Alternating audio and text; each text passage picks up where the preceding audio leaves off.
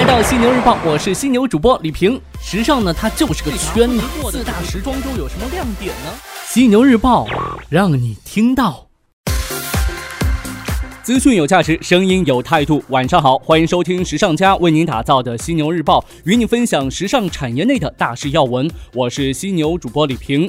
这两天呢，全国各地都下雪降温，所以大家呢，这个早晚啊多穿点，别感冒了。你像我的话，都有点感冒，都有一些鼻音了。那今天晚上的头条呢，咱们来聊一聊和这个莆田有关的一条消息。提到这个莆田，您会想到什么呢？前两年啊，大家肯定会说莆田系医生，因为当时热议的惠泽西事件。当然，时尚产业内的朋友提到莆田的话，一定会想到莆田的假鞋。所以呢，有人也称这个莆田为假鞋之都。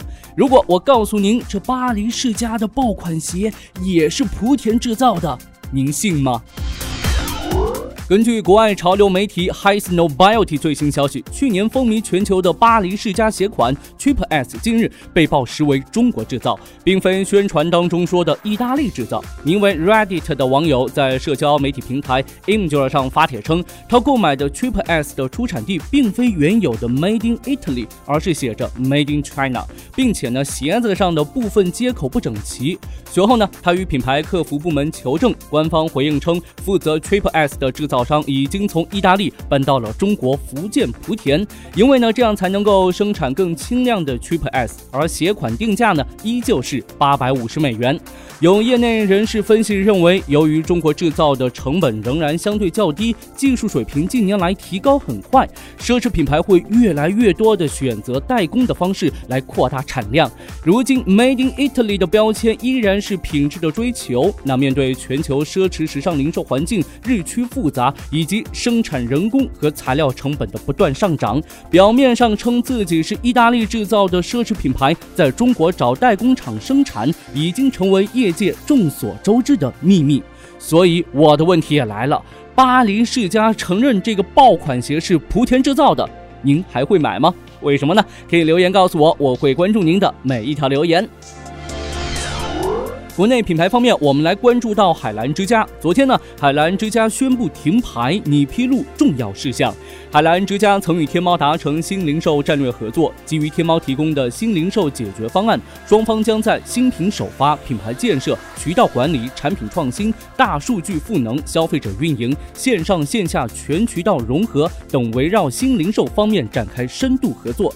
不过呢，海澜之家最近也和京东方面的合作不断。近日呢，这京东集团董事局主席刘强东在微头条当中发布消息称，为海澜之家代言。然而这一次代言行动预示着京东与海澜之家合作的展开。此外呢，京东同腾讯之间也是动作频频。近期呢，京东物流即将上市，打算将其物流业务百分之十五的股份出售给腾讯和其他投资者，预计呢在下个月中旬。完成，海澜之家停牌的后续事宜发展会怎样呢？犀牛日报也会持续为您关注。香港这边最近呢，香港时尚零售商 Esprit Holdings 思捷环球控股有限公司发布了二零一七至二零一八上半财年盈利预警，预计在截至二零一七年十二月三十一号的六个月里。净亏损约将达到九点五亿港元至九点八亿港元之间，去年同期净利润为六千一百万港元。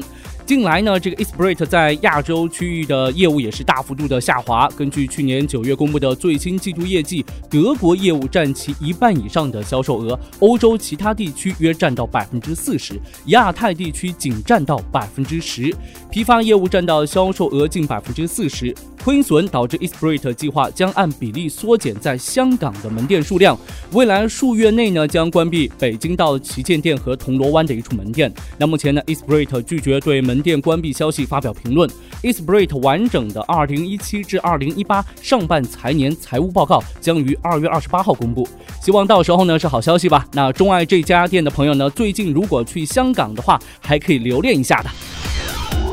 再来看到 Gucci 研究网站流量的数字公司 SimilarWeb 发布的最新报告指出，Gucci 是2017年线上表现最好的奢侈品牌。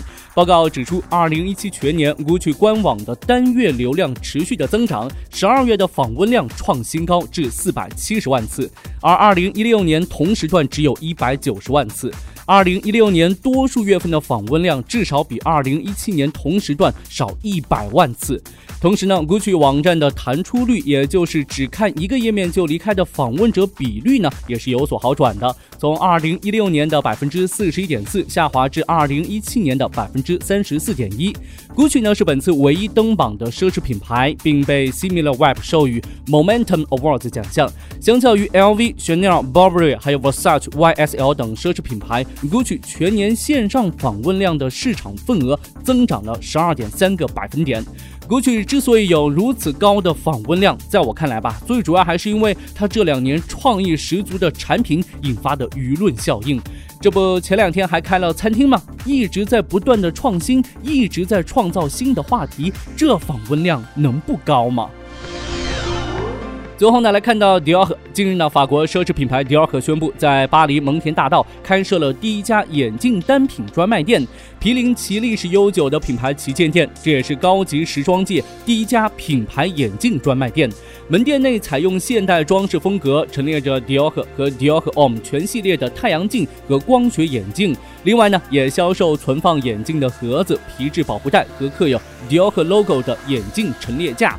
这家眼镜单品店的开业传达了一个清晰的信息：迪奥克正在加紧对其眼镜业务分销的把控，并将该类别的产品调整至与品牌其他产品相当的高端定位。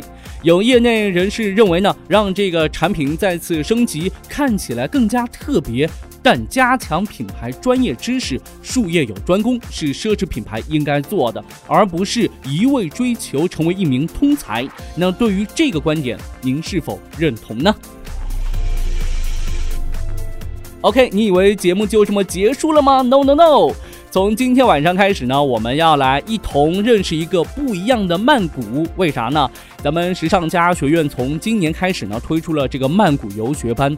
很遗憾，第一次呢我没有去成，我就看那些学员们发的图片还有短视频，感觉他们去的是一个假曼谷啊，跟我印象中的曼谷完全不一样啊！怎么不一样呢？听了您就知道了。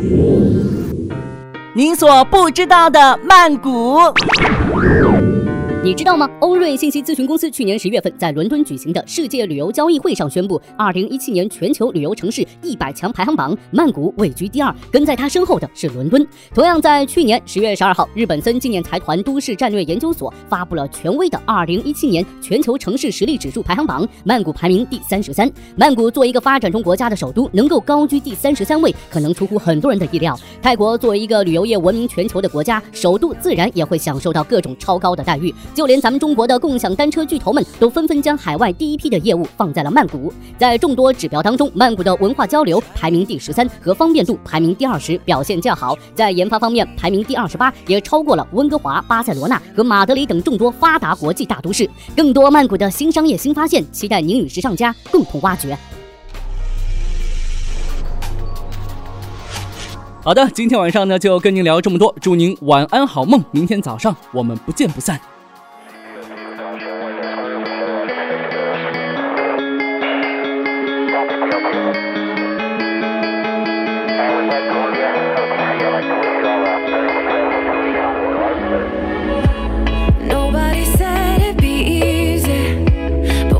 took a train